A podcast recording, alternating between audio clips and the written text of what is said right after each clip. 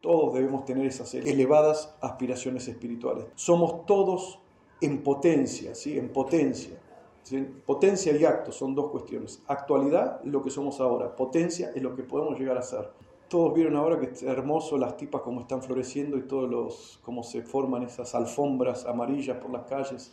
Un hermoso espectáculo de unos de alguien que plantó hace 100 años 80 años, todos esos hermosos árboles y nosotros hoy estamos disfrutando de la hermosura de, este, de esta ciudad por esos árboles.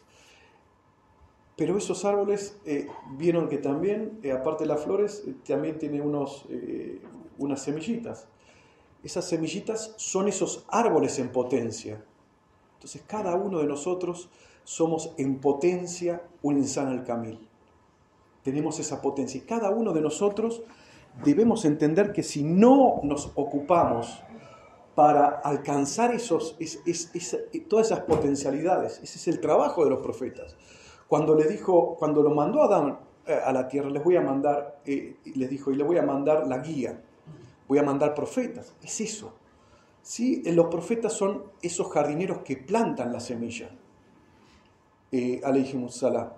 Es, son esos, esos seres especiales que Allah nos envía Después están sus, eh, aquellos que los siguen, ¿sí? los waris, los herederos de los profetas. Waris el envía. Son aquellas personas que son los jardineros en este, eh, en este jardín eh, que es el, mundo. Entonces ellos se encargan de plantar, si uno se tiene que dejar, plantar, regar, sacar los yuyos, las malezas y todas esas cuestiones. Pero si uno no se deja hacer nada, no, le interesa, entonces no pasa nada. Siempre se queda en un estado chato. Fijémonos en, eh, eh, en, el mundo animal, hay entrenadores. ¿sí? Podemos ver un perro, el cual es una raza excelente. Uno entrenado y otro no entrenado. El que no es entrenado llega a un límite. El que es entrenado eh, un poco más te puede hablar, salta, puede, tiene capacidades, pero eso se va desarrollando y para eso tuvo que someterse a una disciplina, para eso tuvo, estuvo relacionado con el premio y castigo. O sea, haces esto, te doy esto, no haces esto, te doy un palito. Eh, le enseñaron a saltar, le enseñaron a hacer, y se hacen útiles. Pueden, eh, guían a los ciegos, eh, sirven para detectar bombas, sirven para cuidar al, al, ganado, etcétera, etcétera, etcétera. Tuvieron que tener un entrenamiento para alcanzar la máxima potencialidad. Es decir, puede ser un perro común que lo único que hace es salen a pasear como todos estos, nos defecan por todos lados. Cuando pisamos eh, estos regalitos decimos suerte, para, para no estar insultando y tratando de lavar. Entonces, todos tenemos esa potencialidad. Tenemos que entender todo y cada uno de nosotros que somos una singularidad única e irrepetible en el universo, cada uno de nosotros. Una creación especial de Allah subhanahu wa ta'ala a pesar de todas las similitudes que tenemos, nadie es igual a, otro. Cada uno es especial en algo. Allah nos da un regalo a cada uno y cada uno tenemos el deber de desarrollarlo.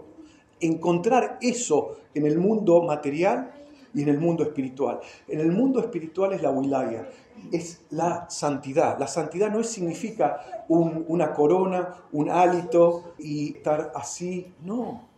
Implica cercanía de Allah.